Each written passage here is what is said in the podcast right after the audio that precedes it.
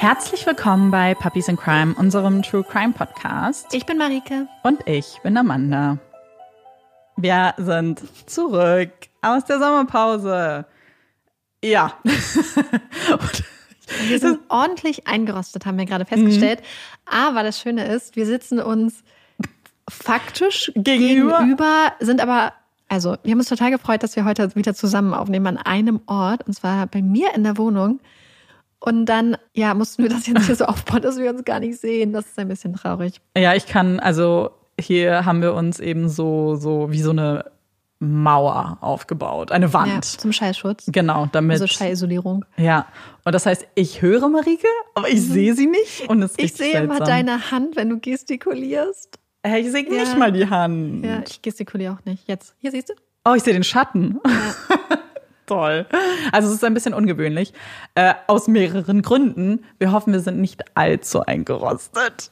Ich bin sehr gespannt. Ich glaube, ich wusste noch selten so wenig mhm. über einen Fall wie heute. Ja, ich habe, also du weißt gar nichts. Ich weiß gar nichts. Ich weiß Zero. nicht mal, also ich weiß gar nichts. Deswegen ist es eigentlich umso, umso, umso doofer, dass ich dich nicht sehen kann, weil ich deine Reaktion gerne sehe. Mm. Aber es ist okay es ist okay, ich werde es hinkriegen. Ja. Gestikulier einfach nach oben. so, mach deine Arme hoch, wenn du mir irgendwas sagen willst. Mach ich. Und ja, wir wollen jetzt gar nicht so viel noch vorweg quatschen. Vielleicht quatschen wir nach dem Fall und äh, nach der Besprechung noch ein bisschen, äh, wie unsere Sommerpause war, was wir so gemacht haben. Aber jetzt wollen wir natürlich schnell oder einigermaßen schnell zum Fall kommen. Und den habe überraschenderweise, haha, ich mitgebracht. Als die Sonne am 5. August 2009 auf dem Horizont erscheint, taucht sie die Kleinstadt Boynton Beach in Florida in ein warmes Licht. Sie färbt den Himmel in den allerschönsten Farben ein, einem glühenden Orange und süßen Pink, wie man es von Zuckerwatte kennt. Sie haucht der Stadt wieder Leben ein, schummelt sich vorsichtig durch Vorhänge, lässt ihre Sonnenstrahlen die Gesichter der schlafenden Bewohner erwärmen. Sie öffnet Augen, lässt so viele von ihnen den Tag nun offiziell beginnen. Da sind Mütter und Väter, die ihre Kinder für die Schule fertig machen. Wassersportler, die mit dem Surfbrett bewaffnet an den Strand flüchten und die Chance nutzen, die Wellen ganz für sich zu haben. Touristen, die auf dem Campingplatz verschlafen ihre Türen öffnen und die strahlenschöne Landschaft von Boynton Beach begutachten. Und da ist die 26-jährige Dalia Dipolito. Sie hat nicht auf die Sonne gewartet, hat sich nicht von dem hellen Leuchten wecken lassen, sondern stattdessen von einem schrillen Weckton ihres Handys. Es ist 6 Uhr morgens, als sie das Haus verlässt und ihrem Ehemann noch schnell zuruft, dass sie auf dem Heimweg einen Kaffee von Starbucks besorgen würde. Auf eine Antwort, eine Kenntnisnahme wartet sie nicht, greift stattdessen nach dem Autoschlüssel und zieht die Tür hinter sich ins Schloss. Mit einem kurzen Piep öffnet sie die Tür des Wagens, setzt sich hinters Steuer und deponiert ihre Designertasche auf dem Beifahrersitz. Dahlia und ihr zwölf Jahre älterer Ehemann Michael leben noch nicht lange in ihrem neuen Haus in Boynton Beach. Erst vor kurzem hatten sie das dreigeschossige Haus in der Via de Pepi gekauft und bezogen. Es ist ein modernes Haus, perfekt gelegen, an einer von Palmen umgebenen Straße, in der Nähe vieler Restaurants und Bars, nur etwa zehn Minuten vom Strand entfernt. Es ist das perfekte Heim für die beiden. Die perfekte Mischung aus glamourösem Lifestyle, Luxus, Nightlife und, ganz wichtig, in sicherer Umgebung und in einem guten Schulbezirk. Denn das frisch vermählte Paar erwartet ihr allererstes Kind. Und das war auch der eigentliche Grund des Umzuges. Dahlia hatte sich so sehr einen Tapetenwechsel gewünscht, hatte gehofft, ihr gemeinsames Kind in einem schönen Zuhause groß werden zu sehen. Immer wieder hatte sie Michael von diesem einen Haus vorgeschwärmt, die Vorteile aufgezählt, dort zu leben, mehr Platz zu haben für ihre nun wachsende Familie. Und Michael hatte keine Chance. Er konnte einfach nicht Nein sagen, konnte seiner Ehefrau diesen Wunsch nicht verwehren. So stimmte er, nicht ganz eigennützig, denn auch er liebt schöne Häuser, schnelle Autos und Designerklamotten, letztlich zu. So war es, seit er ihr das allererste Mal in die dunkelbraunen Augen blickte, als er sie vor seiner Tür sah und sich Hals über Kopf in sie verliebte. Ihr Wunsch war sein Befehl. Damals mag jetzt vielleicht ganz lange herklingen, das stimmt aber nicht ganz. Der Tag, an dem sie an seine Tür klopfte, ist nicht einmal ein Jahr her. Es war Oktober 2008. Und der Grund, der sie zu Michael führte, ihre Kennenlerngeschichte, naja, die ist vielleicht nicht ganz so romantisch, wie die beiden es gerne hätten. Es ist nicht eine dieser Geschichten, von der man seinen Enkelkindern gerne erzählt, davon mit rosaroter Brille auf der Nase vorschwärmt. Ihre Kennenlernstory ist definitiv einzigartig, genau wie sie als Paar selbst. Es ist ein Abend wie viele zuvor für Michael. Er ist allein zu Hause, ist gelangweilt, vielleicht auch ein bisschen frustriert, fühlt sich einsam und unverstanden und in seinem Kopf schwirrt schon seit Tagen nur eine Sache herum. Lässt sie nicht los, seit einer seiner Freunde davon berichtet hatte. Er denkt ständig an diese eine Website. Eros.com heißt sie. Eine Website, auf der man Escort Ladies buchen kann. Seit Tagen spielt er nun mit dem Gedanken und an diesem Abend entscheidet er schließlich, weißt du was, scheiß drauf, ich mach's. Klickt auf einen Namen, gibt seine Adresse ein und wartet. 35 Minuten wartet er, bis es schließlich an seiner Tür klopft. Und da steht sie. Mit langen, dunkelbraunen, gewellten Haaren, vollen Lippen, dem perfekten Körper, wie man ihn nur aus Modekatalogen kennt. Mit Augen, die so leidenschaftlich brennen, dass Michael gar nicht anders kann, als sich in ihn zu verlieren. Für ihn reicht dieser Moment aus, um seine ganze Welt auf den Kopf zu stellen. Eigentlich bis dahin doch eine ganz schöne Geschichte. Fast so wie bei Pretty Woman. Wäre da nicht ein Umstand, der das Ganze doch etwas verkompliziert. Denn Michael ist zu diesem Zeitpunkt verheiratet. Mit Maria, einer Frau, die seit sieben Jahren an seiner Seite steht, die mit ihm durch dick und dünn gegangen ist, deren Beziehung ein großes On-Off war und die jetzt gerade verreist ist. Das verflixte siebte Jahr, Darauf kann man die Probleme, die das Ehepaar hat, nicht schieben. Denn diese halten schon viel länger an, begleiten sie schon, seit sie sich kennengelernt haben. Die beiden hatten viele Probleme und die letzte Zeit war nicht besonders leicht gewesen für sie. Und jetzt steht da eine junge, bildhübsche Frau vor seiner Tür, mit der alles so viel einfacher scheint, die ihn nicht verurteilt, die nur dafür da ist, ihn zu beglücken. Schließlich ist es ja auch das, wofür er bezahlt. Aber Michael wird schnell klar, dass es mehr ist als nur körperliche Anziehung, die die beiden verbindet. Dass mehr in Dahlia steckt. Dass sie Wünsche, Träume und Ambitionen hat, die alle in eine ähnliche Richtung lenken wie bei ihm. Dahlia wird am 18. Oktober 1982 in New York City geboren und ist eines von drei Kindern. Ihr Vater stammt aus Ägypten, ihre Mutter aus Peru. Als Dahlia 13 ist, zieht die Familie nach Boynton Beach, wo sie im Jahr 2000 die Highschool abschließt. Schon damals weiß die junge Dahlia, dass sie hoch hinaus will. Aber wie genau sie dahin kommt, wie sie es nach oben schafft, das ist ihr nicht ganz so klar. Wie vielen anderen jungen Menschen fällt es ihr schwer, sich für eine Richtung zu entscheiden, weiß nach Schulabschluss nicht, wie ihre berufliche Zukunft genau aussieht. Also entscheidet sie sich, tagsüber als Immobilienmaklerin Fuß zu fassen und abends als Escort das Gehalt aufzustocken. Dahlia arbeitet unermüdlich daran, sich den Lebensstil zu ermöglichen, den sie sich so sehr wünscht. Und es ist genau das, was Michael so fasziniert. Ihre Ausdauer, ihre Willenskraft, die Disziplin, die sie an den Tag legt. Denn genauso tickt auch Michael. Auch er ist ein Geschäftsmann durch und durch und findet Gefallen an den schönen Dingen im Leben. Auch er möchte ein Leben ohne Sorgen, ohne finanzielle Nöte und ist bereit dafür, alles zu tun. Zu wissen, dass er eine Frau an seiner Seite hätte, die genauso denkt, die ebenfalls bereit ist, hart zu arbeiten, das ist wie ein Sechser im Lotto für ihn. Nach ihrem allerersten Treffen folgen viele weitere und nach nur zwei gemeinsamen Wochen entscheidet sich Michael, die Scheidung von seiner Frau einzureichen. Dank ein paar befreundeter Anwälte geht diese auch relativ schnell von der Bühne. Ende Januar 2009 ist die Scheidung durch und nur fünf Tage später geben sich Dahlia und Michael das Ja-Wort. Es war wahrlich Liebe auf den ersten Blick. Eine leidenschaftliche Liebe, die schnell an Fahrt aufnahm. Gemeinsam mit ihren beiden Hunden bezogen sie ihr Traumhaus in Boynton Beach, das Dahlia vermittelte und daher auch die Provision erhielt. Alles scheint absolut perfekt für die beiden zu laufen finden eine gemeinsame Routine, gehen jeden Morgen ins Fitnessstudio, schreiben sich Liebesbekundungen auf Post-its und hinterlassen sie für den jeweils anderen am Kühlschrank. Regelmäßig unternehmen sie Date Nights, treffen sich auf den Terrassen der schönsten Fünf-Sterne-Hotels, blicken auf das Meer und schwören sich ewige Liebe. Als Dahlia am Morgen des 5. August in den Wagen steigt, ihre Hände, geschmückt von Eheringen und ihrem 26.000 Dollar Verlobungsring, um den Lenker legt, fällt ihr Blick auf den Beifahrersitz. Da, wo nun ihre Tasche Platz findet, sitzt sonst eigentlich immer Michael. Er begleitet sie eigentlich immer ins Fitnessstudio, weil sie so ungerne alleine trainiert. Aber heute nicht. Denn Michael wurde vor knapp zwei Wochen Fett am Rücken abgesaugt und seitdem herrscht Bettruhe. Also muss Dahlia alleine ran. Kein großes Ding. Sie würde ja auch bald zurück sein. Das hatte sie Michael zugesichert. Um 6.34 Uhr blickt Dahlia auf ihr Handy. Ein verpasster Anruf, eine unbekannte Nummer. Wer könnte das wohl sein? Nichtsahnd drückt Dahlia auf die Rückruftaste und ist überrascht, am anderen Ende die Stimme eines Polizeibeamten zu hören. Ich bin Sergeant Ramsey. Ich muss dringend mit Ihnen sprechen. Es gab einen Vorfall bei Ihnen zu Hause. Kommen Sie bitte sofort hierher. Dahlia macht sich schnell auf den Weg nach Hause, denn sie muss wissen, was da los ist, was man da so dringend mit ihr besprechen muss. Im Wagen gehen ihr viele Dinge durch den Kopf. Fragen, Vermutungen, vielleicht sogar Befürchtungen, die wahr zu werden scheinen, als sie auf die Via de Pepi abbiegt. Denn die vielen Streifenwagen, die vielen Kameras, das Absperrband lassen nichts Gutes erahnen. Ihre Haustür steht sperrangelweit offen. Überall wuseln Beamte herum und schießen Fotos. Von der Auffahrt, der Veranda, von den Fingerabdrücken, die man mit Pulver auf der Tür sichtbar gemacht hat. Vorsichtig steigt sie aus dem Wagen und wird direkt von einem Beamten in Beschlag genommen. Ich bin Sergeant Ramsey. Ich hatte Sie angerufen. Es tut mir leid, dass wir Sie kontaktieren müssen.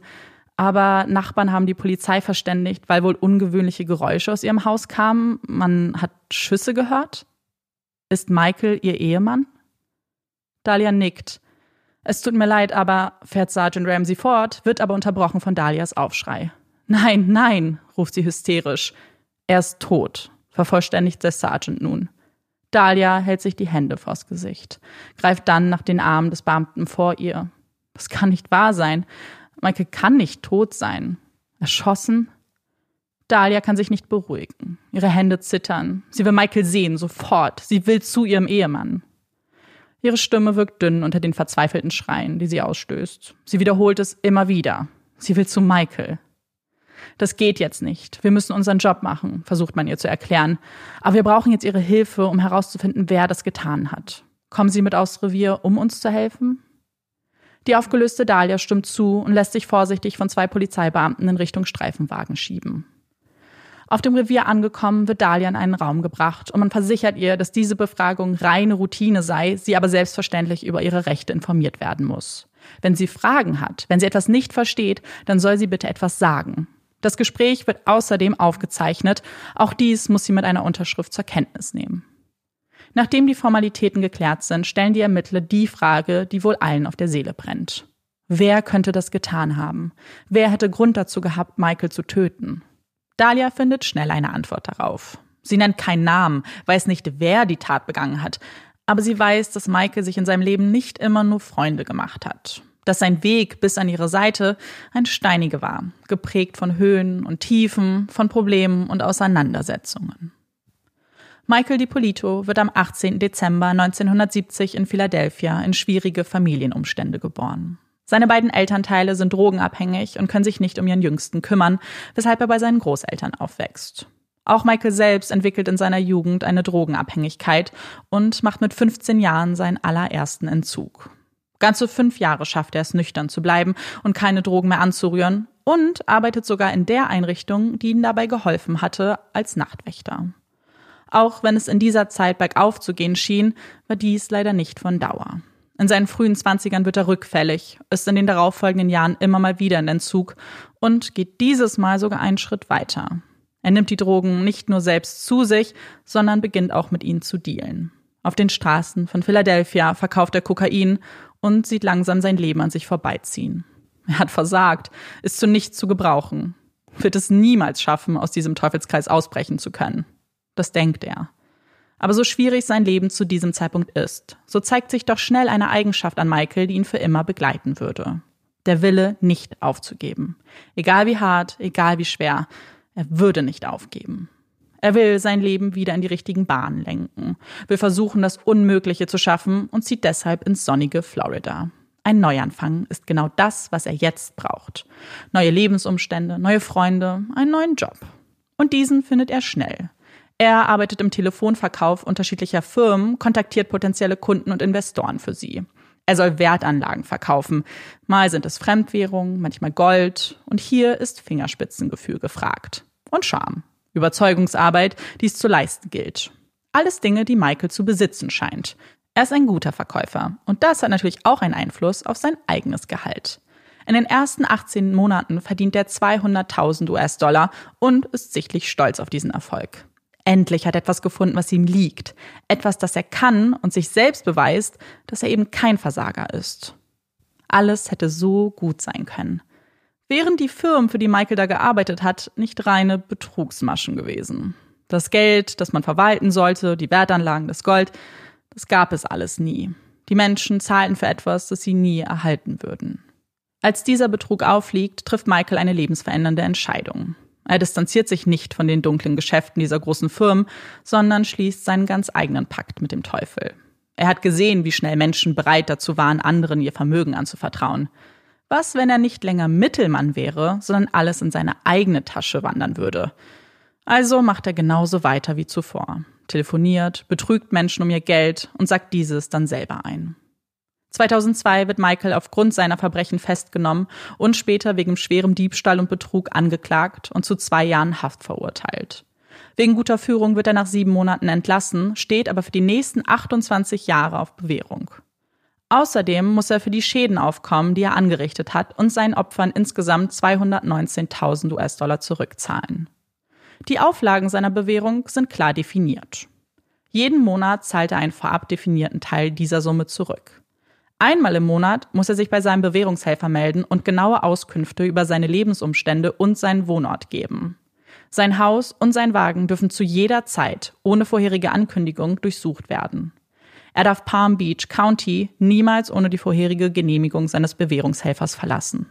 Und das 28 Jahre lang. Die Vorstellung, sein Leben so lange nicht eigenbestimmt führen zu dürfen, zieht Michael zurück in ein tiefes, dunkles Loch. Sucht Wärme und Ablenkung nicht in den Armen seiner Freundin und späteren Ehefrau Maria, sondern in den Drogen. Als sich Maria langsam von ihm abwendet und die Trennung ausspricht, verspricht Michael ihr Besserung. Ein für alle Mal. Und er meint es ernst. Wirklich ernst. Er hat Fehler in seinem Leben gemacht. Riesige Fehler. Und er wird die Konsequenzen für diese tragen, jedoch mit erhobenem Haupt. Für sich, für seine Frau, für ein besseres Leben. Und weil er nie wieder ins Gefängnis möchte, folgt er jeder seiner Auflagen, verpasst nicht einen Termin, baut sich ein neues Leben auf, findet einen neuen Job im Online-Marketing und findet seine ganz eigenen Routinen im Alltag. Jeden Morgen nach dem Aufstehen trainiert er. Danach geht er zur Arbeit. In seiner Freizeit feilt er an seinem eigenen Unternehmen, das er letztlich im Jahr 2007 auch an den Markt führt. Es ist eine eigene Marketingagentur, die Werbeaufträge vermittelt und Suchmaschinenoptimierung für Firmen betreibt. Michael steckt sein ganzes Herzblut in dieses Projekt, in sein Baby und wird mit Erfolg belohnt. Sein Unternehmen macht schnell Profit und trotz der Finanzkrise 2008 kann Michael sich durch die Gewinne einen angenehmen Lebensstil ermöglichen. Kann sich den Porsche kaufen, den er sich so lange gewünscht hat, eine schöne Wohnung finden, kann beginnen, seine Träume zu leben. Es scheint alles wieder in die richtigen Bahnen gelenkt zu werden. Und es ist dieser Zeitpunkt, an dem Dalian sein Leben tritt und auch für sein letztes Problem, eine unglückliche Ehe, eine Lösung anbieten kann. Ein Leben mit ihr an seiner Seite, mit einer Frau, von der Michael von Anfang an wusste, dass sie die Frau seines Lebens ist. Das erzählt er allen, die ihn kannten. Und selbst wenn er es nicht erzählt hätte, so hätten seine Freunde, seine Familie bei jedem Besuch der beiden mit eigenen Augen ansehen können, wie glücklich die beiden doch gemeinsam sind. Sie suchte immer seine Nähe, hielt seine Hand, sie tauschten Zärtlichkeiten aus, auch vor den Augen der anderen. Eigentlich könnte alles so wundervoll sein, so schön, positiv, voller Optimismus könnten die beiden in ihre Zukunft starten. Aber irgendwie scheint es da jemanden zu geben, der ihnen dieses Glück nicht zu gönnen scheint. Denn in den letzten Monaten vor dem Mord gab es einige ungewöhnliche Vorfälle. Alles begann im Januar 2009. Gleich dreimal wurde die Polizei von einem besorgten Nachbarn verständigt, da man vermutete, dass Michael in seiner Garage begonnen hat, mit Drogen zu dealen. Alarmiert machten sich einige Polizisten auf den Weg, durchkämmten das Grundstück, konnten jedoch nichts finden, das diese Vorwürfe untermauert. Zwei Monate später der nächste Anruf bei der Polizei. Eine Frau berichtet von einem grauen SUV, der vor dem Ritz-Carlton parkt und dort mit Drogen dealen würde. Tatsächlich können die Polizisten einen solchen Wagen vor dem Luxushotel ausfindig machen und stellen bei der Überprüfung des Kennzeichens fest, dass dieser Michael DiPolito gehört. Einem Mann auf Bewährung, der bereits in seiner Vergangenheit Probleme mit Drogen hatte. Auf diesen Verdacht angesprochen, weist Michael jede Schuld von sich. Er wollte lediglich ein romantisches Wochenende mit Dahlia in diesem Hotel verbringen. Von Drogenhandel hält er sich schon lange fern. Die Polizei durchsucht dennoch seinen Wagen, findet wieder keinerlei Hinweise auf irgendwelche verbrecherischen Tätigkeiten. Zwei Wochen nachdem sein Wagen vor dem Ritz-Carlton durchsucht wurde, stehen erneut Polizisten vor genau diesem Auto. Diesmal geparkt in einer Shopping Mall. Wieder hatte man einen Anruf erhalten, diesmal von einer anonymen Quelle. Michael und Dahlia hatten sich bei ihrem Shoppingtrip nichts weiter gedacht, haben die Zweisamkeit genossen und wurden dann mit der bitteren Realität konfrontiert, als man sie erneut befragte und anfing, den Wagen zu durchsuchen. Michael kooperiert. Das tat er jedes Mal ohne Widerworte. Aber spurlos ging das Ganze nicht an ihm vorbei. Er versuchte gefasst zu wirken, aber langsam füllte sich das Fass. Jeder Tropfen brachte ihn mehr und mehr zum Verzweifeln. Denn es ist alles kein Scherz. Hier geht es um seine Freiheit, um sein Leben. Und als der Spürhund der Polizei dann auch noch anschlägt und eine Dose voller Kokain unter dem Reserverad vorfindet, bricht alles in ihm zusammen. Er weiß, was das bedeutet, weiß, dass er damit gegen seine Bewährungsauflagen verstoßen hat, dass er ins Gefängnis muss und das, obwohl er nichts getan hat obwohl er Drogen nicht mehr mit der Kneifzange berühren würde. Er kann nicht mehr, weint bitterlich, bricht zusammen, sein Körper wird schwach. Unter Tränen fleht er die Polizisten an ihm zu glauben. Das sind nicht seine Drogen. Irgendjemand hat es auf ihn abgesehen. Seine Augen füllen sich immer weiter mit den Tränen. Und die leitende Beamtin schaut Michael an, sieht, dass er mindestens genauso geschockt über den Fund ist wie sie und ihr Team. Und sie tut etwas, das vielleicht nicht viele Polizisten und Polizistinnen in diesem Moment getan hätten. Sie entscheidet sich, ihm zu glauben. Und damit darf Michael von dann ziehen und er kann sein Glück kaum glauben. Naja, wenn man überhaupt von Glück sprechen kann. Denn ganz offensichtlich hat es jemand auf ihn abgesehen. Und diese Person schien einfach nicht locker zu lassen und immer neue Möglichkeiten zu finden, Michael und Dahlia das Leben zur Hölle zu machen anonyme Anrufe in ihrem Haus, die Dahlia bedrohen, Zettel hinter der Windschutzscheibe, die Michael auffordern, 40.000 Dollar zu zahlen, um die Wahrheit zu erfahren, wer hinter dem Ganzen stecken würde. Als Dahlia die Telefonnummer, die auf dieser Notiz steht, wählt, ist es eine Frau am anderen Ende des Hörers, die droht, sowohl sie als auch Michael umzubringen. Dahlia berichtet den Ermittlern von diesen Geschehnissen, von der Person, von den Feinden, die sich Michael im Laufe seines Lebens gemacht hat, dass es Menschen aus der Zeit seiner Inhaftierung gab, die eifersüchtig auf Michaels neues Leben waren, dass er so viele Freiheiten hatte, die sie nicht hatten. Der Mord scheint sich also wirklich angekündigt zu haben. Und die Ermittler lauschen ihr gebannt. Sie wissen, dass sie der Lösung zum Greifen nah sind. Schließlich haben sie da noch jemanden, den sie Dahlia unbedingt vorführen möchten. Ein Mann, den man aus dem Haus hat stürmen sehen. Als sich die Tür öffnet und ein großer Mann in Handschellen den Raum betritt, stellen sie ihr die alles entscheidende Frage. Kennen Sie diesen Mann? Dalias Blick fährt hoch, begutachtet sein Gesicht mehrere Sekunden lang. Nein, noch nie gesehen. Der Mann wird kommentarlos aus dem Raum geführt. Ein Ermittler setzt sich zu Dahlia und seine Miene ist wie versteinert wo sie kurz zuvor noch lang und breit über Dalias und Michaels Beziehungen gesprochen haben, sich über ihre Herkunft austauschten und die Stimmung so wohlwollend und positiv schien, herrscht nun eisiger Wind. Denn das Spiel ist vorbei. Sie werden jetzt festgenommen, Dahlia. Keine Beschönigung, nur klare Worte. Und ein Gegenüber, das gar nicht versteht, was da gerade passiert, das nicht wissen kann, was die Polizei bereits über sie herausgefunden hat. Und das ist so einiges. Denn es gibt eine Person, einen Mann, der der Polizei einige interessante Fakten zu Dahlia beisteuern konnte.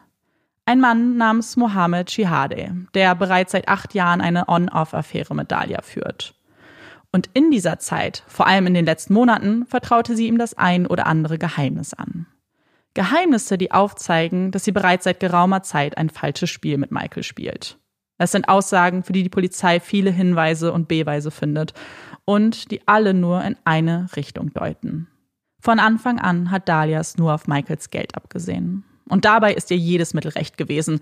So auch die vielen anonymen Anrufe bei der Polizei, die sie in der Hoffnung tätigte, dass Michael dann ins Gefängnis kommen würde und sie damit näher an sein Vermögen rückt. Als dieser Plan jedoch nicht aufzugehen scheint, orientiert sie sich um. Es muss doch einen Weg geben, das Geld auf ihr Konto zu kriegen.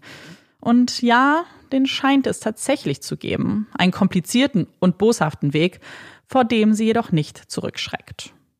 Nach der Polizeikontrolle in der Shopping Mall konfrontiert Michael Dahlia mit dem Verdacht, dass sie hinter diesen Anrufen stecken könnte. Schließlich wusste niemand außer den beiden, dass sie vorhatten, diesen Trip zu unternehmen. Es war eine spontane Idee gewesen. Dahlia wurde schrecklich wütend, raste in einem Tempo über die Straßen, das Michael Angst machte. Zu Hause angekommen, beginnen die beiden zu streiten. Dahlia kann nicht glauben, dass er ihr so etwas zutrauen würde. Seiner Ehefrau. Der Person, der er doch am allermeisten vertrauen sollte. Und genau jetzt bringt er sie in eine solche Situation. Dass sie sich in ihrem Zustand so aufregen muss. Ihr Zustand? Ja, es ist dieser Abend, an dem Dahlia ihrem Ehemann eröffnet, schwanger zu sein. Beziehungsweise korrigieren wir diese Aussage. Es ist dieser Abend, an dem Dahlia ihren Ehemann anlügt und vorgibt, schwanger zu sein. Denn ein Baby gab es nie, wird es nie geben. Das wiederum weiß Michael nicht. Und er glaubt Dahlia sofort und ist begeistert von diesen tollen Neuigkeiten. Das würde alles verändern. Schließlich geht es jetzt nicht mehr länger nur um ihn und Dahlia. Nein, jetzt hat er auch einen anderen Grund, um nicht ins Gefängnis kommen zu dürfen. Eine neue Motivation, um der Person, die ihn aus dem Weg räumen möchte, endlich das Handwerk zu legen. Und das kann er nur, wenn der dunkle Schleier seiner Bewährung nicht länger über ihm und seinem Leben hängt. Als er einem Anwalt sein Anliegen schildert, eröffnet dieser ihm einen Ausweg. Wenn er jetzt sofort auf einen Schlag die restlichen 191.000 Dollar, die er den Geschädigten schuldet, bezahlen würde, dann würde man auch die anderen Auflagen fallen lassen. Und Michael stimmt sofort zu.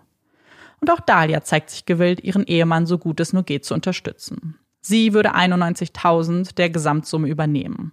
Ihr Ehemann ist überglücklich, überweist ihr die anderen 100.000, damit sie dann die Gesamtsumme an ihren Anwalt weiterleiten kann. Soweit, so gut.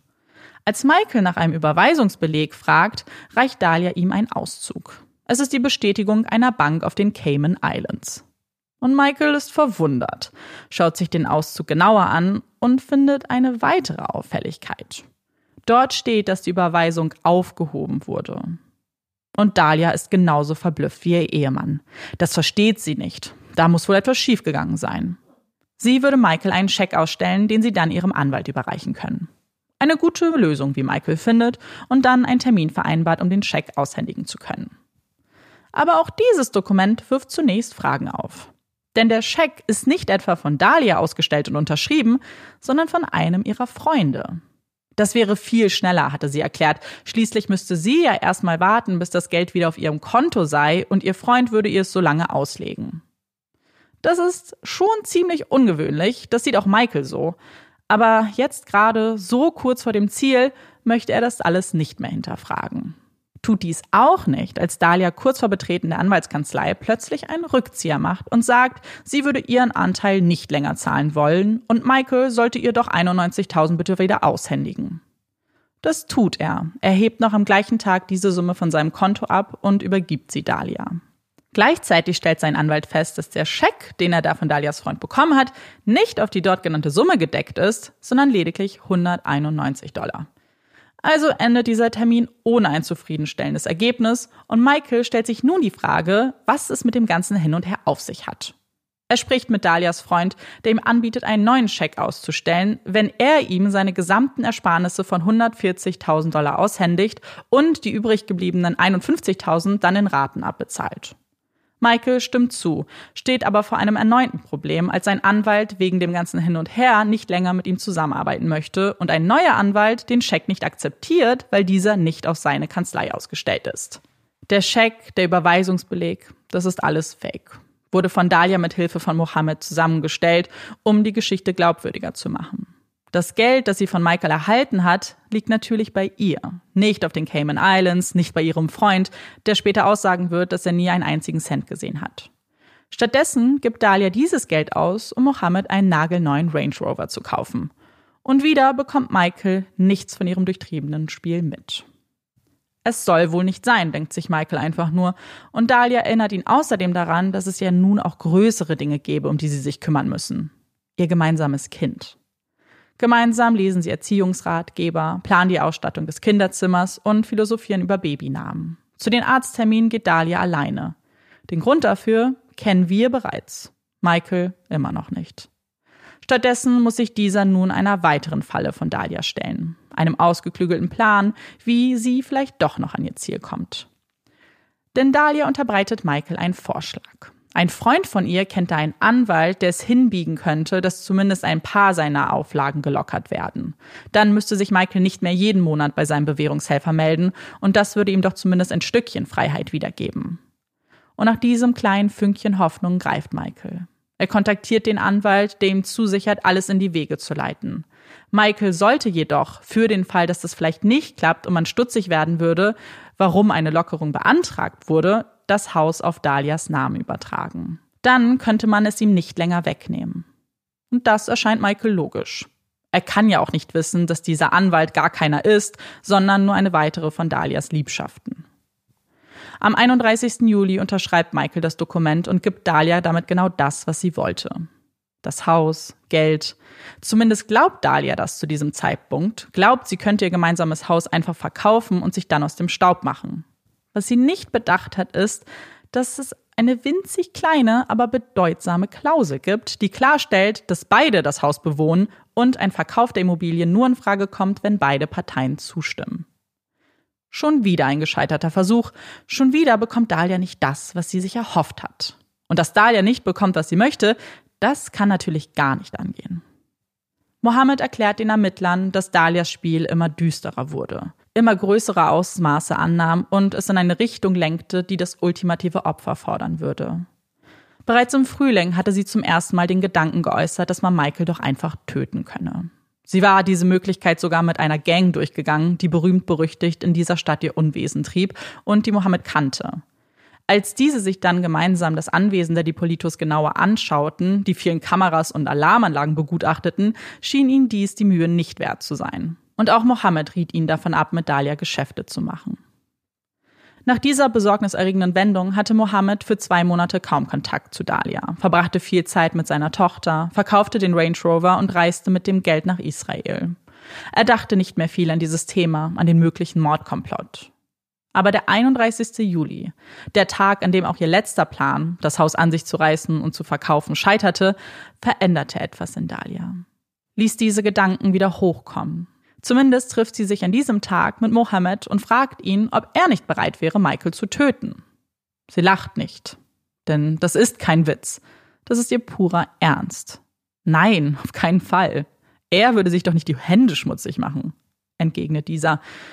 Als er Dahlia am nächsten Tag wieder trifft, fragt er sie geradeaus, warum sie denn Michael töten möchte. Das habe nichts mit dem Geld zu tun. Es geht um seine Freunde und die ganz andere Scheiße, antwortet sie. Würde irgendjemand drauf kommen, dass du dahinter steckst? fragt Mohammed. Fast eingeschnappt erwidert Dahlia, dass man ihr doch niemals so eine Tat zutrauen würde. Sieht sie etwa wie jemand aus, der einen Menschen töten könnte? Mohammed atmet durch. Gut, er wird es nicht tun, aber er kennt da jemanden. Jemand, der illegal im Land ist, der etwas Geld gut gebrauchen kann und der nichts zu verlieren hat. Sie solle 1200 Dollar und ein Foto von Michael besorgen. Dahlia nickt. Sie fügt außerdem hinzu, dass es wichtig ist, dass das alles vor dem 5. August passiert. Und Mohammed versichert ihr, dass das kein Problem sei. Noch vor Ort überreicht sie ihm das Bargeld aus ihrem Portemonnaie und verspricht ihm 20.000 Dollar zu geben, wenn alles durch ist. Alles klar? Sie schaut Mohammed fragend an. Nichts ist klar, wir planen hier schließlich einen Mord. Lächle einfach, sagt Dahlia und macht es ihm vor. Am 3. August spricht Dahlia mit dem Auftragsmörder übers Telefon. Er wollte sich mit ihr treffen. Schließlich war es wichtig, dass er alles über ihren Ehemann, ihr Haus und mögliche Probleme bei der Aktion erfahren würde. Und er bräuchte natürlich auch noch den Schlüssel fürs Haus und die Gebühr von 3000 Dollar würde er auch noch benötigen. Nach dem Telefonat beschwert sich Dahlia bei Mohammed über den erhöhten Preis und dass sie sich nun Sorgen macht, dass der Mann ihr Haus ausrauben könnte. Trotz dieser Sorge trifft sich Dahlia mit dem Mann in seinem Wagen. Er sitzt dort, groß gebaut, ein schwarzer Mann mit Coinrose. Sein Name ist Whitey Jean. Dahlia fühlt sich sichtlich unsicher, aber mit jeder Minute, die verstreicht, wirkt sie gelassener und gibt immer mehr Preis. Über ihren Mann, ihre Ehe. Sie sagt, sie habe das Geld und die Schlüssel nicht dabei. Es müsse auch so gehen. Zahlen würde sie danach. Der Mann stimmt zu. Gut, aber dann würde er 7000 Dollar verlangen. Das Geld sei kein Problem, sie habe genug davon. Sie unterhalten sich weiter, gehen die Details durch. Michael hatte vorgehabt, am Morgen des 5. August Bargeld für sein Unternehmen abzuheben. Das wäre der perfekte Zeitpunkt. Dann könnte man es wie einen Raub aussehen lassen. Dahlia lächelt. Ich bin tougher, als ich aussehe. Du denkst bestimmt, ach, dieses kleine süße Mädchen. So ein Quatsch. Das bin ich nicht. Auf die Frage, ob Dahlia sicher sei, weil es nun kein Zurück mehr gebe, antwortet sie, ich bin sicher. Ich bin mir zu 5000 Prozent sicher. Und damit steht ihr Plan. Sie verlässt wie abgesprochen das Haus, um ins Fitnessstudio zu fahren, und Whitey schlägt zu. Du wirst heute festgenommen. Du kommst noch heute ins Gefängnis. Wir wissen alles, erklären ihr die Ermittler erneut. Ich habe gar nichts getan, wiederholt Dahlia immer wieder in dem Verhörraum, in dem kurz zuvor noch Whitey in Handschellen stand. Du wirst der Anstiftung zum Mord angeklagt. Ich habe nichts getan. Hast du mir zugehört? Wir wissen alles. Und weißt du, woher wir alles wissen? Weil wir dich gefilmt haben, Fotos gemacht haben. Er hier, die Tür öffnet sich und Whitey betritt den Raum. Das ist ein Polizist. Und Michael? Der ist nicht tot. Michael lebt. Die Ermittler haben den Spieß umgedreht, haben das Spiel, das Dahlia begonnen hat, zu ihrem eigenen gemacht. Nachdem Dahlia Mohammed darum bat, Michael zu töten, verständigte dieser die Polizei. Er erzählte ihnen, dass er eine Freundin habe, die womöglich ihren Ehemann etwas antun möchte. Zunächst waren die Ermittler skeptisch, wussten nicht, ob man diesem Anrufer wirklich Glauben schenken konnte.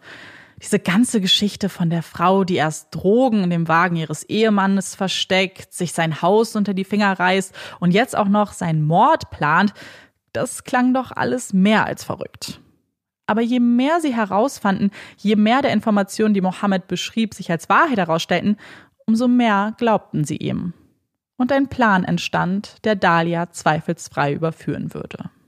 Sie brachten Kameras und Abhörgeräte in Mohammeds Wohnung an, nahmen dabei auf, wie Dahlia ihm berichtete, dass es ihr mit dem Mord ernst sei. Der Wagen des angeblichen Auftragsmörders Detective Jean, den man übrigens nur auswählte, weil man glaubte, dass sich Dahlia so einen Auftragsmörder vorstellen würde, wurde ebenfalls mit Kameras ausgestattet. Das ganze Gespräch zwischen Dahlia und ihm wurde aufgezeichnet. Nach diesem Gespräch haben die Ermittler eigentlich alles, was sie brauchen. Sie könnten sie sofort festnehmen. Aber durch einen Zufall fragt die beliebte TV-Sendung Cops bei ihnen an, die Polizisten bei ihren Tätigkeiten begleiten zu dürfen. Warum sollten sie denen dann nicht eine Show bieten und einen kleinen Tatort inszenieren? Das Gespräch, das Dahlia vor Ort mit den Ermittlern führt, ihre verzweifelten Schreie, die wurden ebenfalls gefilmt, wie so vieles zuvor. All diese Aufnahmen werden Dahlia von der Polizei vorgespielt. Jeder Beweis präsentiert und doch bleibt ihre Antwort die gleiche. Sie habe nichts getan. Als Michael den Raum betritt, ruft Dahlia nach ihm. Er solle zu ihr kommen, in ihre Arme. Michael, den man am Morgen aus seiner Wohnung gebracht hatte und der ebenfalls die Aufzeichnung gesehen hat, denkt gar nicht daran. Das alles kam für ihn wie aus dem Nichts. Niemals hätte er Dahlia so etwas zugetraut. Sie hatten zwar ihre Probleme, aber dass sie jemanden anheuern würde, um ihn zu töten, unglaublich. Und doch ist es wahr. Das zeigen die Videos, in denen Dahlia zu 5000 Prozent beteuert, ihren Mann töten zu wollen. Bei einem solchen Fall ist es sicherlich kein Wunder, dass die Presse und die Öffentlichkeit schnell Wind davon bekommen und man kaum einen Nachrichtensender, eine Zeitung finden kann, die nicht davon berichtet. Von der Geschichte, wie eine Frau einen Mord bei einem Polizisten in Auftrag gab. Michael gibt das ein oder andere Interview, zeigt sich immer noch ungläubig, erzählt aber mit Witz und Charme von seinen Erfahrungen. Dahlia bleibt bei ihrer Version, beziehungsweise bei einem einzigen Satz, dass sie nichts getan hat bietet keine Erklärung, keine alternative Theorie.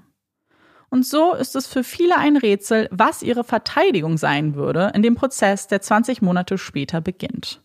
Eine Zeit, die Dahlia in Hausarrest bei ihrer Mutter verbracht hat. Die Seite der Anklage ist ziemlich eindeutig. Dahlia hat versucht, ihren Ehemann umzubringen, hat zuvor mehrfach versucht, ihm seines Vermögens zu berauben und es gibt Videoaufzeichnungen, Zeugenaussagen, Fotos, SMS, die das beweisen. Vor dem Prozess wurde entschieden, dass sie Dalias Vergangenheit als Escort, die erfundene Schwangerschaft und ein Vorfall, bei dem Dalia Kühlflüssigkeit in Michaels Tee schüttete, nicht erwähnen dürfen. Aber die Anklage fühlt sich auch so sicher, hat das Gefühl, diese Aspekte nicht nennen zu müssen, um gewinnen zu können. Also, was ist es nun, was die Verteidigung dagegen anführen wird? Und ja, sie haben eine eigene Version der Geschehnisse im Gepäck. Und die richtet die Finger auf Michael selbst. Er sei großer Fan von Reality TV. Beweis dafür ist seine Google-Historie, die das glasklar bestätigt. Es war seine Idee gewesen, diesen Auftragsmord zu inszenieren, damit er seine 15 Minuten Fame abholen kann. Das alles sei niemals echt gewesen, alles nur gestellt. Michael habe Mohammed und Dahlia dazu überredet, mitzumachen. Sie sei bloß ein junges Mädchen, das sich in der Welt der Reichen und Schönen verloren hat, die nicht Nein sagen konnte. Sie ist ein Opfer ihres Ehemannes und der Polizei, die ebenfalls nur nach einer spannenden Story gegeiert haben. Sie führen ebenfalls Michaels Vergangenheit an, den Drogenkonsum und seine Vorstrafen in einem Versuch, ihn in ein schlechtes Licht zu rücken. Am 13. Mai 2010 fällt die Jury ihre Entscheidung nach nur drei Stunden Beratungszeit. Sie befinden Dahlia der Anstiftung zum Mord für schuldig. Das Strafmaß wird einen Monat später verlesen. Sowohl Michael als auch Dalias Mutter dürfen ein Impact Statement verlesen. Man hört eine Mutter, die nicht glauben kann, dass ihre Tochter ins Gefängnis muss, die sich entschuldigt, weil ihre Tochter Fehler gemacht hat, Fehler, die man verzeihen muss. Aber ihre Tochter ist nicht gefährlich, sie verdient eine zweite Chance. Sie bittet, sie fleht um Gnade. Michael findet im Anschluss dazu klare Worte. Als ich Dahlia geheiratet habe, habe ich sie sehr geliebt. Wir haben ein normales Leben geführt, wie es verheiratete Leute so tun. Ich war ein guter Ehemann. Ich weiß nicht, wer diese Frau ist. Ich erkenne sie nicht wieder. Ich will hier nicht sein. Ich habe nichts davon, hier zu sein. Der Unterschied zwischen uns beiden ist, ich war im Gefängnis, aber ich habe gesagt, ich war's, lass es uns hinter uns bringen. Aber sie, sie tut das nicht. Sie tut so, als habe sie nichts verbrochen. Ich will nicht gemein werden, aber was soll ich tun? Sie sprechen jetzt alle schon von einer Berufung. Was für eine Berufung? Weshalb? Jeder hier weiß, was passiert ist. Ich weiß es, Sie wissen es. Ich will das alles nicht. Mein Vater ist gestorben. Er war krank und ich wollte zu ihm. Aber wegen dieser Sache konnte ich nicht reisen, konnte ihn nicht mehr sehen. Er ist tot.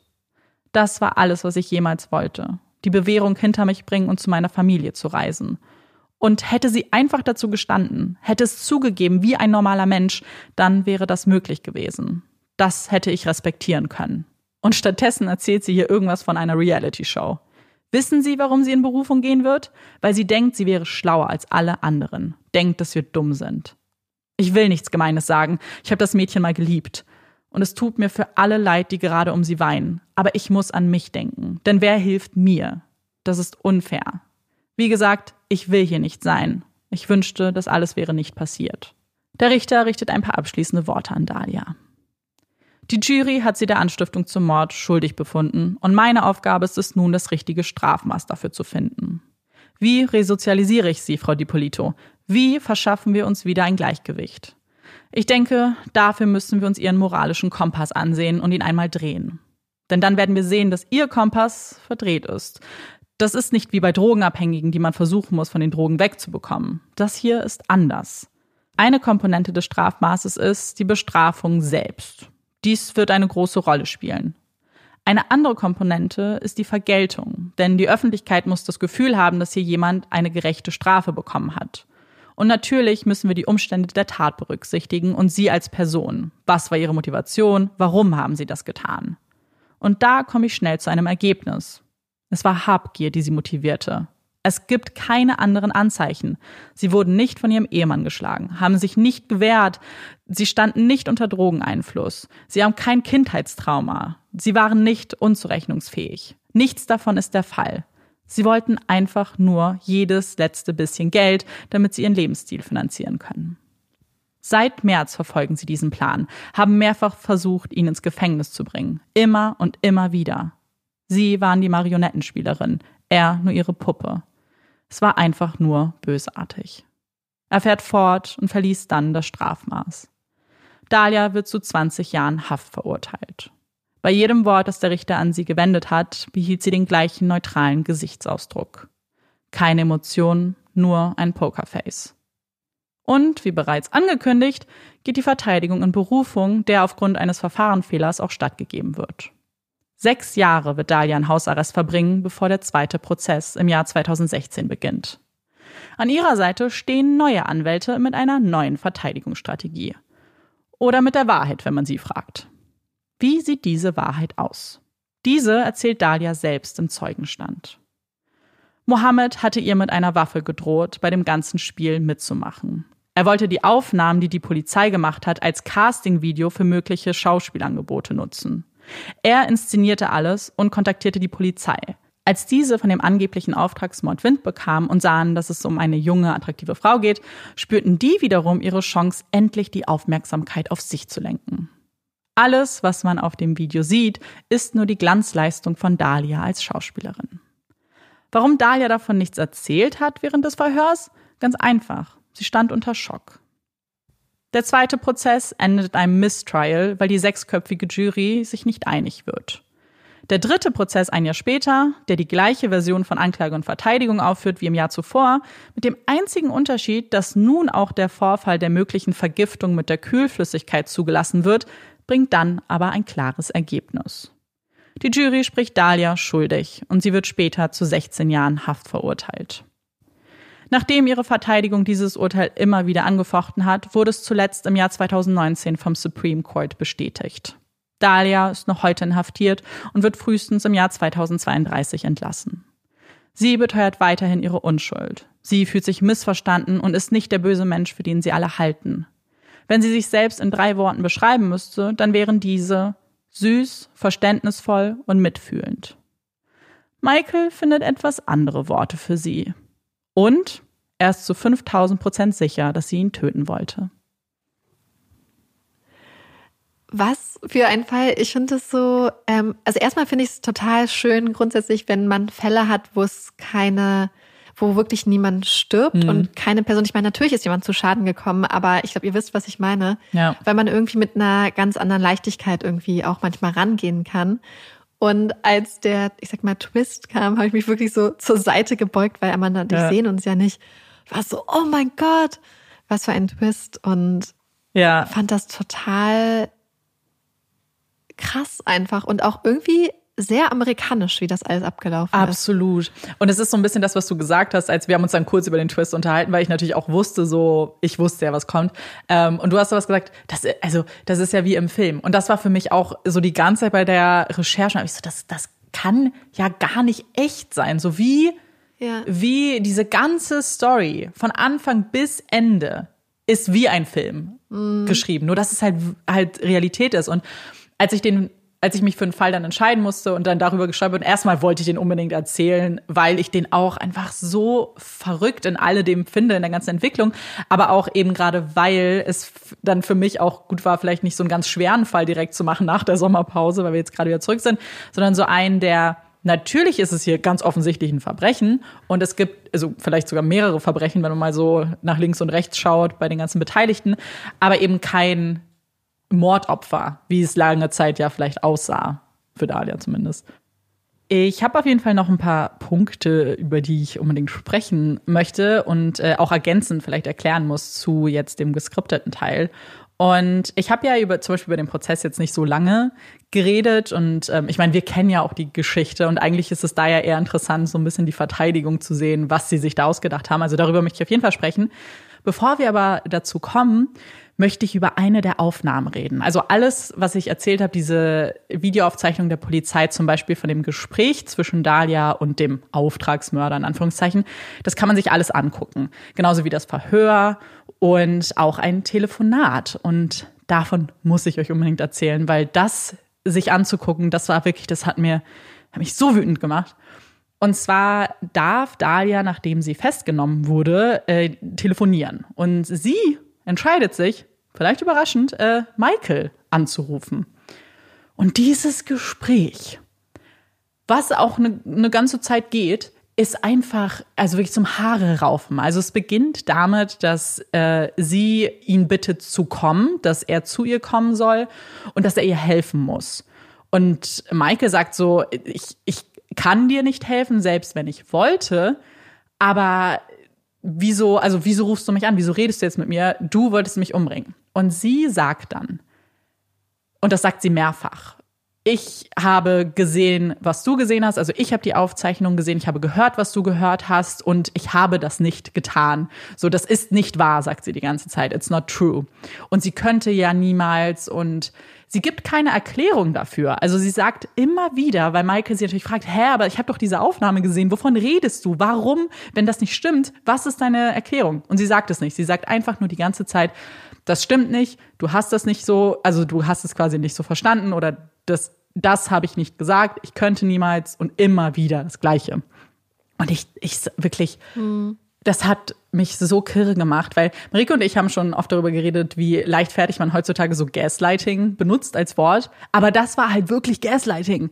So, mhm. so etwas, was es halt Sie hat nicht gesagt, das bin nicht ich in dem Video zum Beispiel. Das wäre ja dann ein Versuch der Erklärung. Sie hat einfach die ganze Zeit nur gesagt, nein, das stimmt nicht, was du da gesehen hast oder was du daraus interpretierst oder das, das habe ich nicht gesagt. Mhm. Punkt. Ja, so ein bisschen auch die Art von Shaggy Defense, dass äh, dieses It wasn't me, ja. so ich war es nicht, auf andere Art. Einfach immer dabei bleiben. Ja.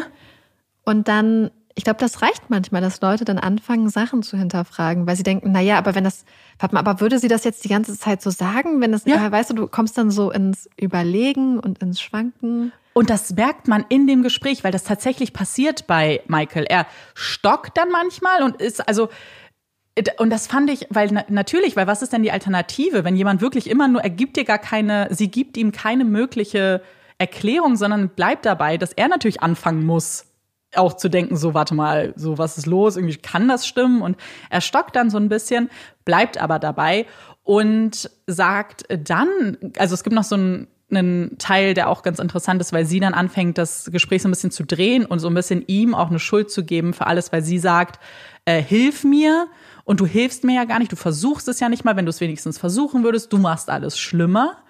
Mhm. Und dabei sagt er tatsächlich, dass er schon mit ihrer Mutter gesprochen hat, dass sie einen Anwalt sucht. Also er hat sogar geholfen im äh, was, was ich schon krass fand, dass er das gemacht hat, also dass er die Familie von Dalia verständigt hat und damit sie sich dann weiter darum kümmern können. Und dann ähm, was sehr fair ist, muss man absolut, sagen. Absolut, ne? ich finde es super fair.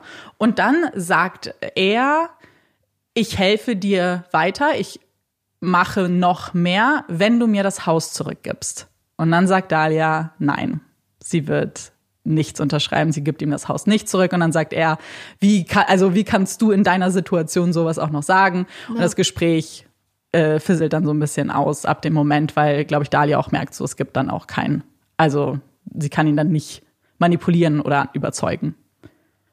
Es gibt dann aber ein zweites Telefonat. Danach ruft nämlich Dalia ihre Mutter an und sagt, und da ist auf einmal, reden wir über ganz andere Dinge. Und Dalias Mutter ist super verständnisvoll, glaubt ihr sofort und sagt einfach nur, ich weiß, dass du nichts getan hast. Und Dalia sagt, dass Michael schuld ist. Und er hat sie hergebracht und sagt dann sogar noch, ich will, dass er aus meinem Haus raus ist. Es ist mein Haus auf meinen Namen. Und ich war, also, sowas Böses, so, mhm. es war wirklich, ich meine, das passiert ja direkt nach dieser Festnahme und nach dem Verhör. Aber gerade wenn man dann noch diese Theorie, die ja seine, die ihre Verteidigung in den Raum stellt, ja. dass das als dieses Gespräch so widerspricht all dem all mhm. dem, was sie dann versucht hat, noch zu erzählen. So, es ergibt einfach alles überhaupt gar keinen Sinn. Ja, sie wirkt sehr, sehr kalkulierend mhm. und sehr manipulativ. Voll.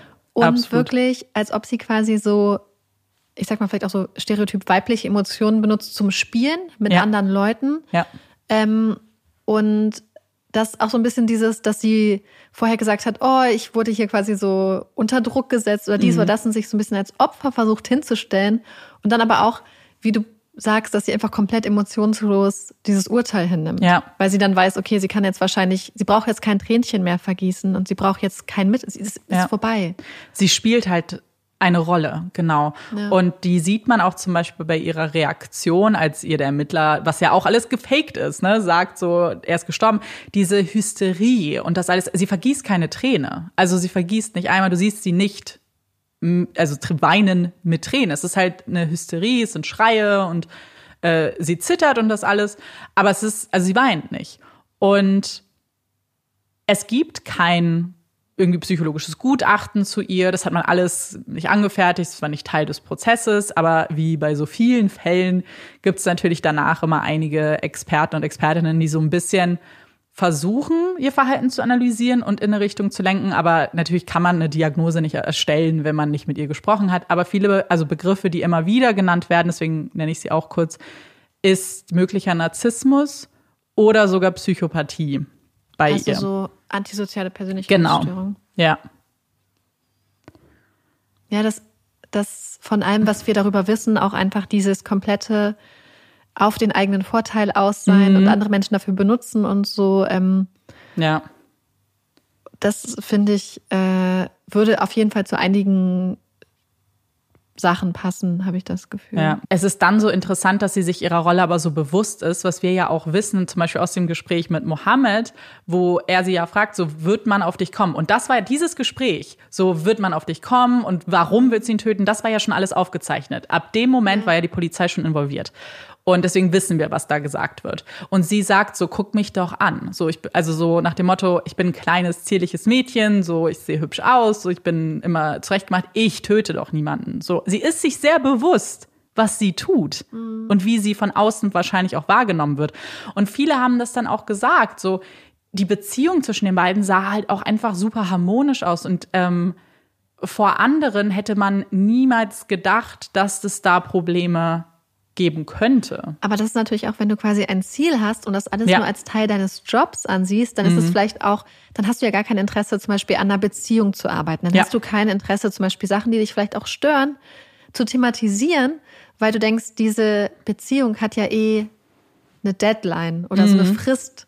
Ja. Bis dahin möchte ich die aufrechterhalten. Das heißt, du hast, du begibst dich gar nicht erst in irgendwelche Konflikte oder konstruktiven Streits. Ja. Und du kannst komplett einfach dich dem, dem widmen, das einfach alles perfekt nach außen darzustellen. Ja. Und ich meine, wenn man über das Verhalten redet, dann wird natürlich ganz oft auch Michaels Verhalten in dieser ganzen, in diesem Jahr kritisiert. Viele werfen ihm Naivität vor und so ein bisschen dass er das hat ja auch mit, also es ist ja irgendwie auch Victim Blaming zu sagen, so er hat es ja mit sich machen lassen, so und er hat es nicht hinterfragt. Ich glaube schon, dass man sagen kann, dass er naiv war, ohne ihn als Opfer irgendwie zu blamen dafür. Ich glaube, er war halt verliebt. Ja, genau, ja, vor, absolut, absolut, blind vor Liebe wahrscheinlich. Und ich glaube, das ist halt dann auch so diese Sache, dass viele jetzt wahrscheinlich sagen werden, naja, es ist eine Ironie des Schicksals, dass mhm. ein Betrüger einer Betrügerin quasi auf ja, den Leim absolut. gegangen ist. Aber er ist ja für seine Taten auch verurteilt worden. Ja. Und hat sich ja versucht, an die Bewährungsauflagen zu halten. Und ich finde, dann ist es halt immer, wenn es jetzt so, ganz ehrlich, ich glaube, es wäre vielleicht was anderes, wenn es in so einem komplett engen zeitlichen Zusammenhang mhm. gewesen wäre oder ja. so. Aber er hat ja zumindest, so wie ich es verstanden habe, eigentlich alles dran gesetzt, seine ja. Bewährungsauflagen zumindest auch zu erfüllen und so. Und ähm, ich glaube, das muss man auch im Kopf behalten. Ja, total. Und das ist ja, was er so ein bisschen in seinem Impact-Statement gesagt hat. So, die beiden gehen mit dieser Situation, die erstmal relativ ähnlich sein kann, komplett anders um. So, er hat es nie geleugnet. Er hat sofort dazu gestanden. Er hat seine Haft abgesetzt und war sehr gut. Also hat sich ja auch bewährt im Gefängnis und wurde mhm. deswegen ja nach sieben Monaten auch schon entlassen und hat sich dann immer an seine Auflagen gehalten. So natürlich wollte er diese Auflagen irgendwann nicht mehr. Aber ich glaube, das kann man nur verstehen, weil ähm, ich finde es aber auch gut, dass er nach sieben Monaten, weil er hat ja wirklich ja. vielen Menschen äh, sehr viel Schaden Absolut. zugefügt, dass er so eine lange Bewährung, also ich weiß jetzt nicht die konkrete Länge der Bewährung, wie man dazu steht, aber ich finde es ja. wichtig, dass er nach sieben Monaten nicht dann bewährungsfrei rauskommt. Nee, absolut. Nee, nee, nee, nee. Nicht bei so einem Verbrechen auch irgendwie, ne? Weil, nee, weil du nimmst ja auch vielen Leuten das Vertrauen voll. und du nimmst Leuten, so betrügst halt einfach Leute und du schadest ja. einfach auch Menschen. Ja, absolut. Und das ist also, ich meine, die Tat eben kann man, da gibt's ja gar nichts schön zu reden, muss, muss man halt ja auch trennen. nicht. Man genau, muss es halt genau. Halt trennen. Man muss halt den ja. einen Betrug von dem anderen Betrug trennen. Ja. Und man darf anerkennen, dass er eben, also dass er der Besserung bemüht war oder ja. ist und äh, er hat sich seitdem ja auch nicht zu Schulden kommen lassen. Und dann, dann ist es das so, was Dalias Mutter gesagt hat, so jeder verdient eine zweite Chance. Ja, wenn man halt das, bessert. Was, ja, und vor allem sie konnte nur sagen, äh, sie hat eine zweite Chance verdient, weil der Plan gescheitert ist anhand von Gründen, auf die Dalia mhm. keinen Einfluss hat. Ja, absolut.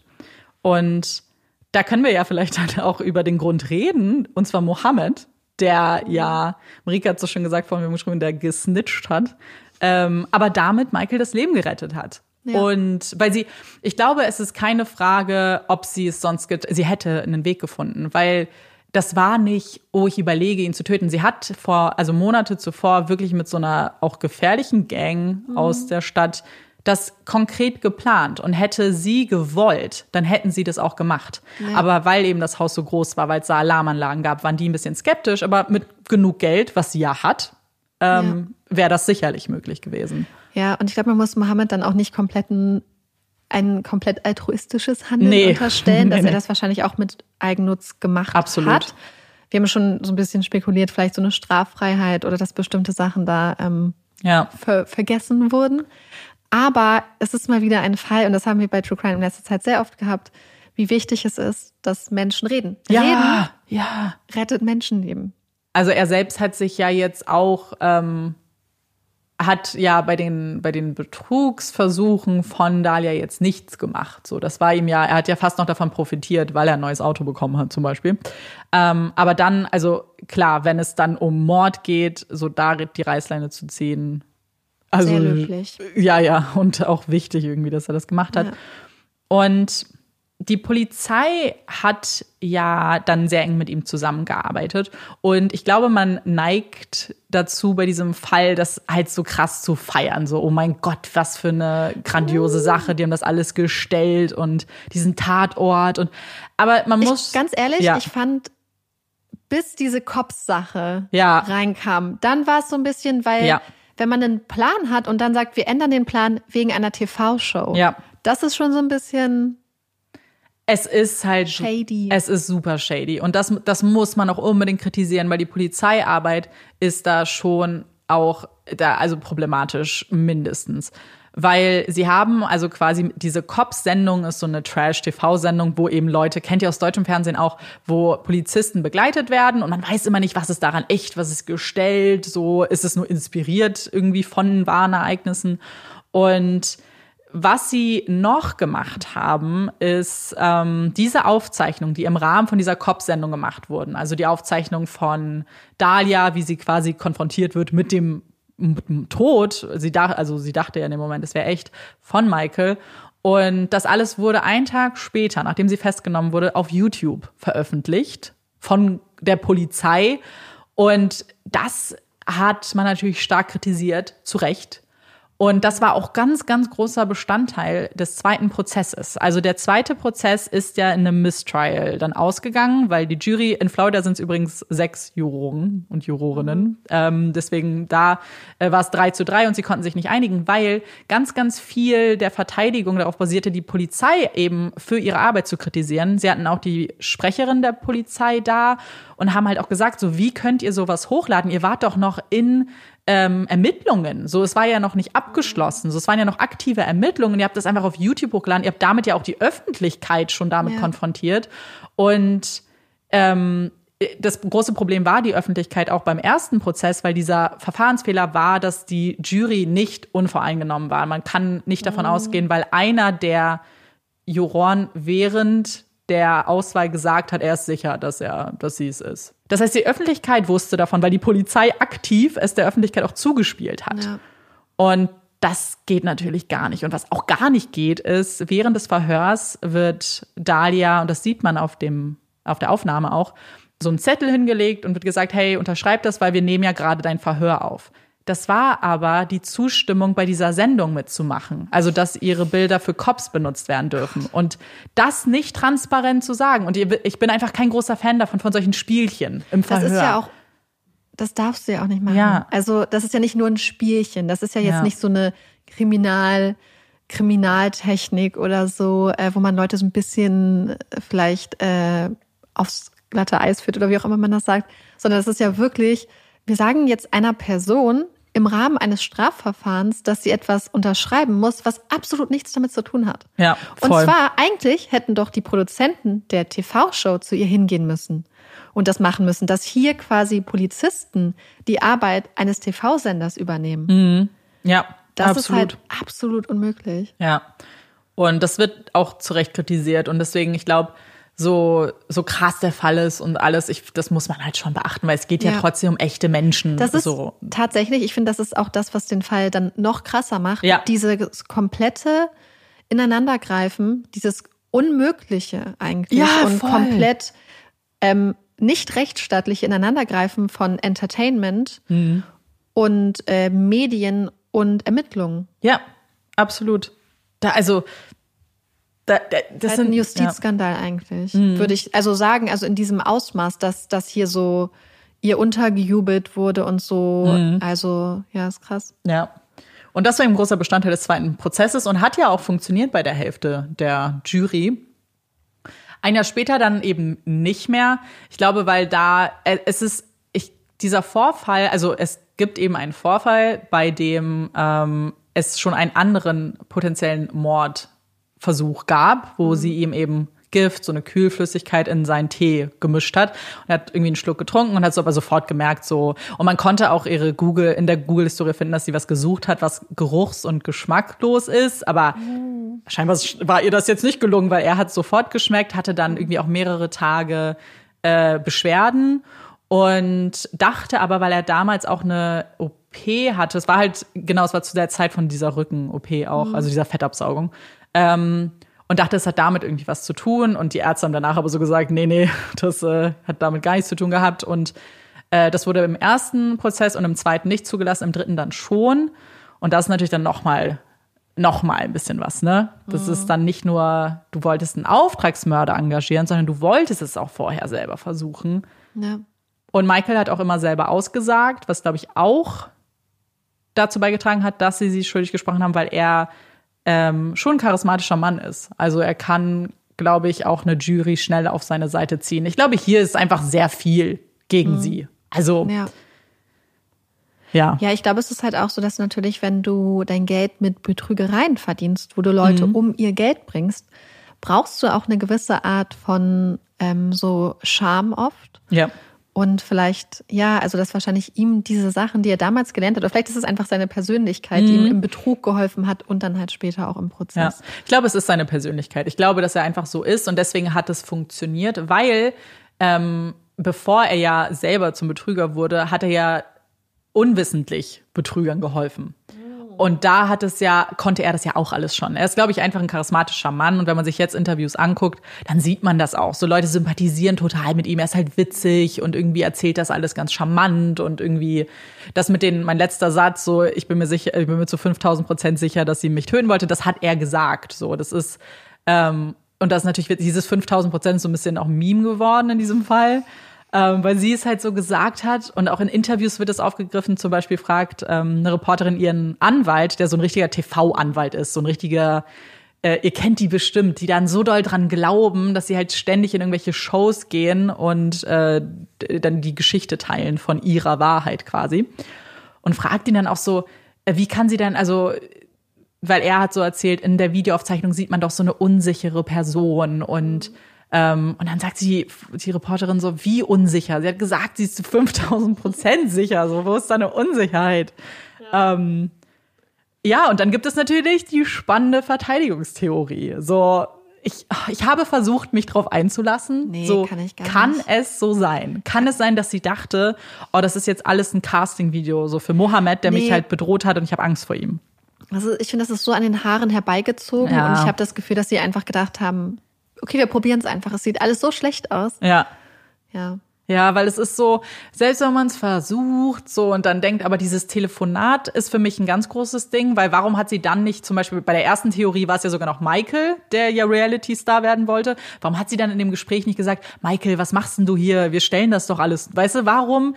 Ich verstehe ja, aber nicht. auch, ich meine, in dem Moment, in dem du einem Auftragskiller ja. sagst, dass du es möchtest und ihn in die ins Leben wieder entlässt. Ja. Mit dieser Aussage. Du hättest sie ja zurücknehmen müssen oder irgendwas. Aber in ja. dem Moment musst du ja davon ausgehen, dass es passiert. Voll. Es, also. Ja, ich glaube, also ich glaube, da kann man sich sehr viel Mühe geben, ohne Erfolg sich da rein zu. Also ja. Also ich zumindest kann es nicht. Nee, ich habe es ich hab's ja versucht so und ich sag so, ja, was wäre aber wenn wenn aber es, es ergibt keinen Sinn, weil für mich wird immer der Punkt sein, warum sie es nicht vorher gesagt hat. Und das klingt das mit dem Schock, glaube ich dir vielleicht für äh, die ersten 15 Minuten, aber danach irgendwann musst du doch sagen, warte mal ganz kurz, wir haben das alles nur gespielt. Das ist gar nicht echt. So das kann ja das kann ja nicht so tief vergraben sein, wenn du wusstest, du bist ja an dem Tag bewusst früh weggefahren, weil die Abmachung war, hey, wir machen das morgens. So, du gehst ins Fitnessstudio wie immer, damit du ein Alibi hast. So, da, da kannst du mir doch nicht erzählen. Vor allem, was war denn mit dem Teil? So, da wurde doch nicht gefilmt. Ja. Das heißt, warum hast du den Teil auch umgesetzt? So, es ergibt einfach keinen Sinn. Ja. Es, es, ich, was, also da wäre die wahrscheinlich ihre Theorie äh, oder ihre Version einfach nur zu sagen, ich war es nicht, vielleicht sogar noch besser gewesen. I don't know. Ja, glaube ich tatsächlich. Ja, als weil das ist zu absurd irgendwie. Der Vollständigkeit halber vielleicht noch, also weil wenn man ähm, mit dem Fall sich ein bisschen beschäftigt und ich würde euch übrigens auch empfehlen, wenn ihr möchtet, euch diese Aufnahmen anzugucken. Äh, ich verlinke euch ein Video von einem YouTuber, der die alle in einem Video zusammengepackt hat. Ähm, weil es, es, es eröffnet so noch eine neue Ebene, sie auch reden zu hören zum Beispiel. Und das ist halt ganz, ganz, ganz absurd. Aber sie hat ähm, in den sechs Jahren Hausarrest nach dem ersten Prozess ähm, wurde sie auch schwanger von einem unbeteiligten Mann, der gar nichts hiermit zu tun hat, weil einige ihrer Ex-Freunde haben ja eine Rolle gespielt. Einer zum Beispiel auch, ähm, mit dem sie ganz viele SMS geschrieben hat, die auch Teil des Prozesses waren. Also man hat die dann auch alle lesen können, wo sie alles auch zugibt. Da hat Dalia aber gesagt, dass sie die nicht geschrieben hat, sondern Michael. Mhm. Ja. Also es gibt halt zu allem Erklärungen, aber die Erklärungen sind auch nicht immer die gleichen. Also es ist halt, ja, ein bisschen alles sehr absurde Erklärungsversuche. Für mich zumindest. Ja, safe. Auf jeden Fall danke für diesen Fall, von dem ich noch nie gehört hatte mhm. und der mich äh, ja immer wieder überrascht hat. Auf jeden Fall. Ja, same. Und damit wir nach diesem verrückten Fall vielleicht ein bisschen aufatmen können, kommt hier unsere Puppy Break. Yay! Große Überraschung, heute bin ich mit der Puppy Break dran und ich habe drei spannende Fakten über Truthähne dabei.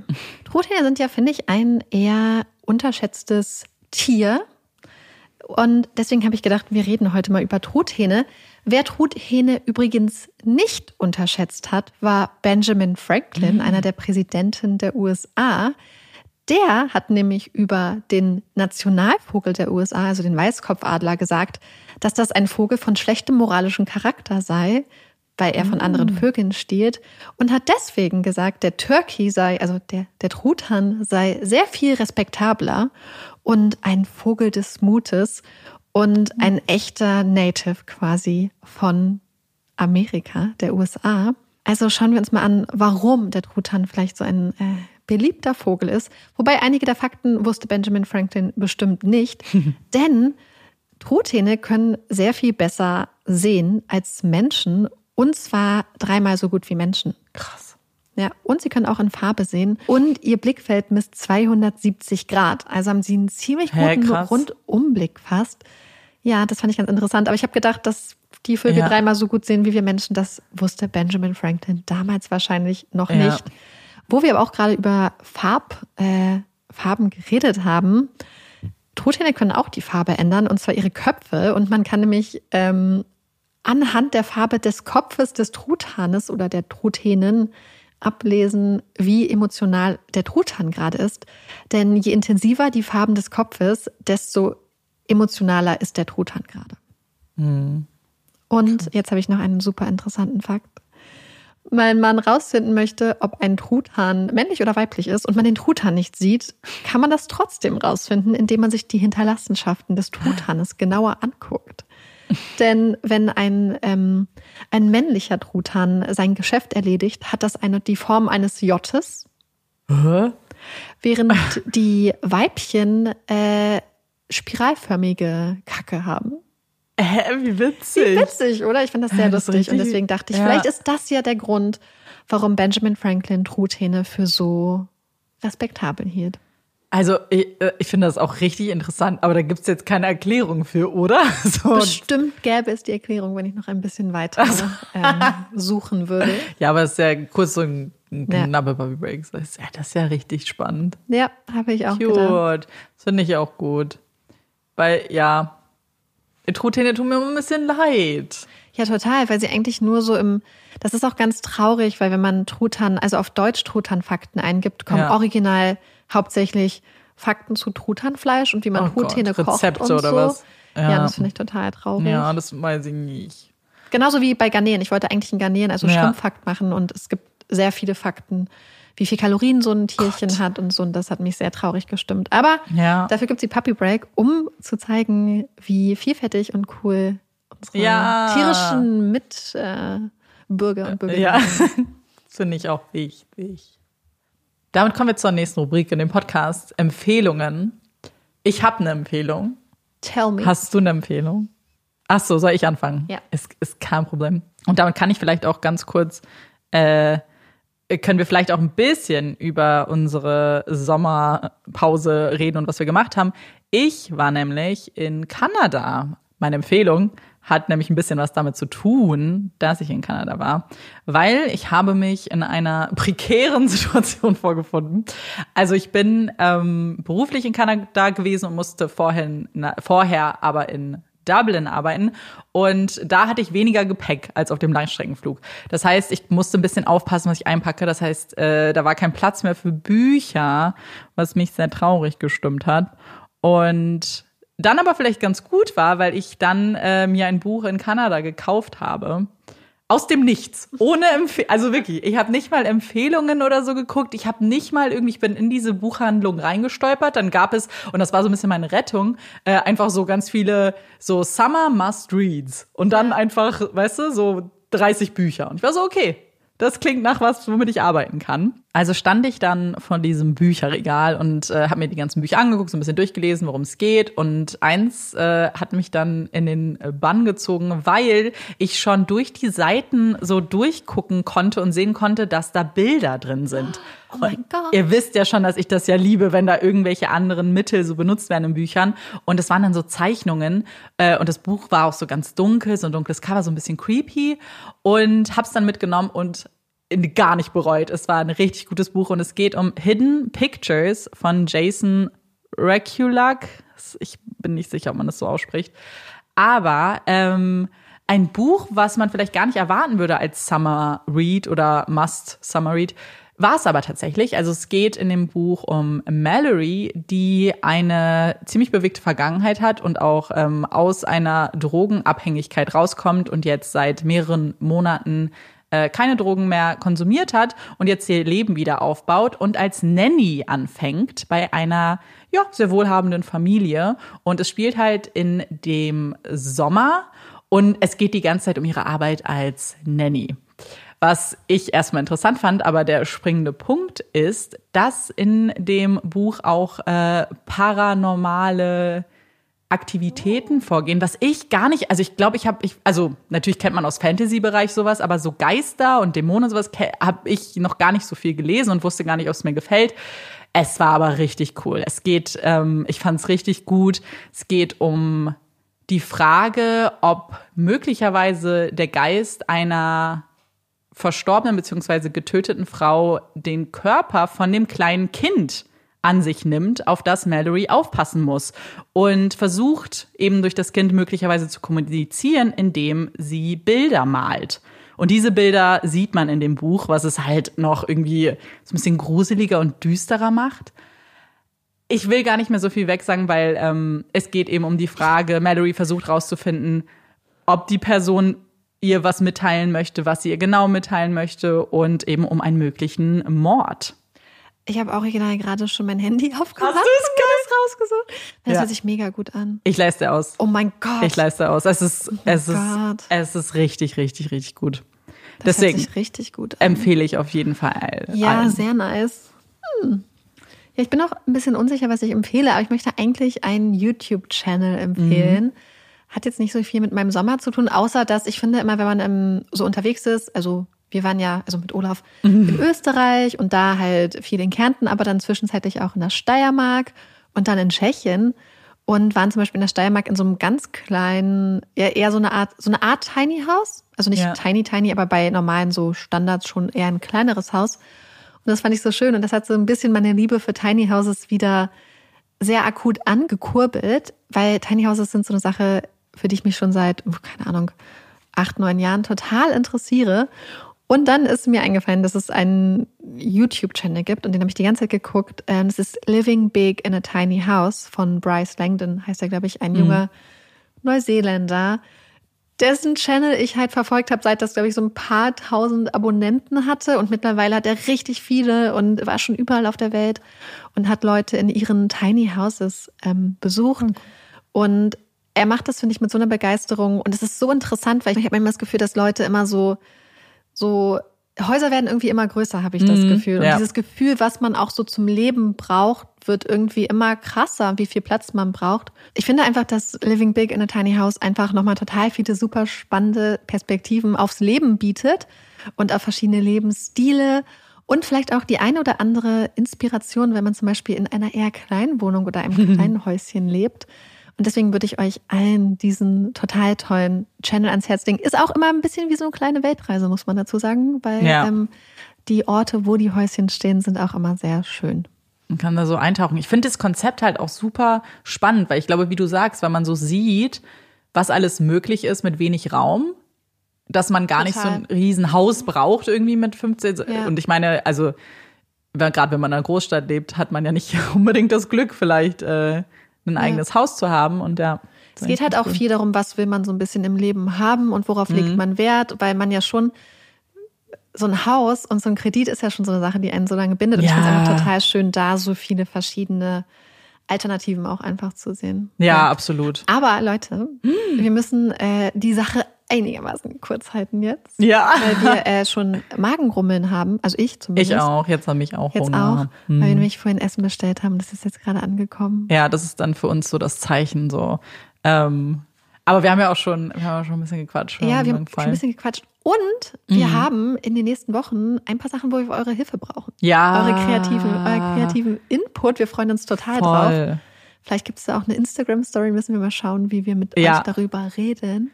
Genau, also so ein paar, weil ich meine, wir waren ja nicht ganz so untätig, also wir waren schon ein bisschen untätig in unserer Sommerpause. Ja. Das, dafür ist sie ja auch da. Ne? Aber wir haben uns, Aber wir haben uns Gedanken gemacht. Ja, schon, schon länger. Ja. Ist mir Neues aufgefallen. Ich wollte vorhin eigentlich sagen Wochen, aber es sind schon ein paar Monate Ja, gewesen, wo wir Zeit uns ein paar Gedanken gemacht haben. Ja. Also wenn ihr uns nicht bei Instagram folgt, dann macht das gerne, weil wir brauchen alle Köpfe. Ja, auf jeden Fall. Alle Köpfchen. Und wir sind wieder da. Sommerpause, das heißt, jetzt hört ihr wieder äh, von uns regelmäßig. Wir hoffen, ihr hattet auch schöne Wochen. Äh, Der Sommer ist ja zum Glück noch nicht vorbei. Ich, ich liebe Weil Sommer ich ja schon sehr. sehr herbstlich Ja, das stimmt. bin heute. Ja. Das hat geregnet. Äh, Gott Regen super wichtig. Das war jetzt auch definitiv nötig, aber ich bin Ja. froh, dass noch ein paar sonnige Tage zum, äh, auf Ja, uns das zukommen. stimmt. Und dass ihr noch schöne Sommertage habt und dass euch diese Folge gefallen hat. Und wir hoffen, dass ihr uns auch beim nächsten Mal wieder zuhört. Ich bin Amanda Ich bin Marike. und das ist Puppies in Crime. Tschüss.